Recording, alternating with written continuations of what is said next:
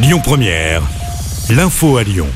Bonjour à tous, à la une de l'actu, cette terrible nouvelle avec cet enfant de 6 ans qui n'a pas survécu à ses blessures. Le drame a eu lieu ce week-end dans le Beaujolais, à Anse plus précisément. Avant-hier, la petite fille a été grièvement blessée alors qu'elle jouait sous un chapiteau en marge d'une messe de Pâques. Une croix en bois lui est alors tombée sur la tête. L'enfant a été transporté à l'hôpital en urgence absolue. Mais ce matin, nos confrères de Lyon Mag nous apprennent qu'elle est décédée des suites de ses blessures. Une enquête a été ouverte pour déterminer les circonstances exactes du drame. Une autopsie doit aussi avoir lieu. Autre drame ce week-end, l'avalanche sur le glacier d'Armancette en Haute-Savoie. Le bilan définitif a été communiqué. Six personnes ont perdu la vie. Parmi celles-ci, il y a un couple originaire de Genain, un homme de 42 ans et une femme de 40 ans.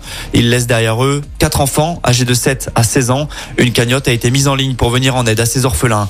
Et puis pour terminer avec cette triste série de faits divers durant ce long week-end, direction Marseille où quatre des six victimes ont été identifiées suite à l'effondrement d'un immeuble rue de Tivoli après une explosion vers 1h du matin dans la nuit de samedi à dimanche. Le drame a donc fait six morts. Deux personnes sont toujours portées disparues. La procureure de la République de Marseille, qui s'est exprimée ce matin, a écarté l'hypothèse de l'insalubrité de l'immeuble. Un compteur de gaz a été récupéré dans les décombres. Il est en cours d'exploitation.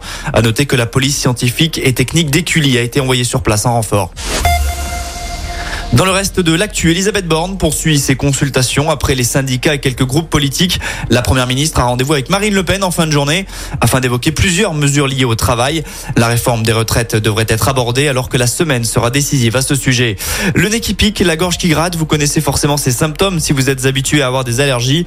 Eh bien, mauvaise nouvelle, le Rhône est en vigilance rouge au pollen de boulot, tout comme toute la partie est de la France. Enfin, on termine avec du sport. Il y a du foot au programme avec les deux premiers quarts de finale aller de la Ligue des Champions ce soir.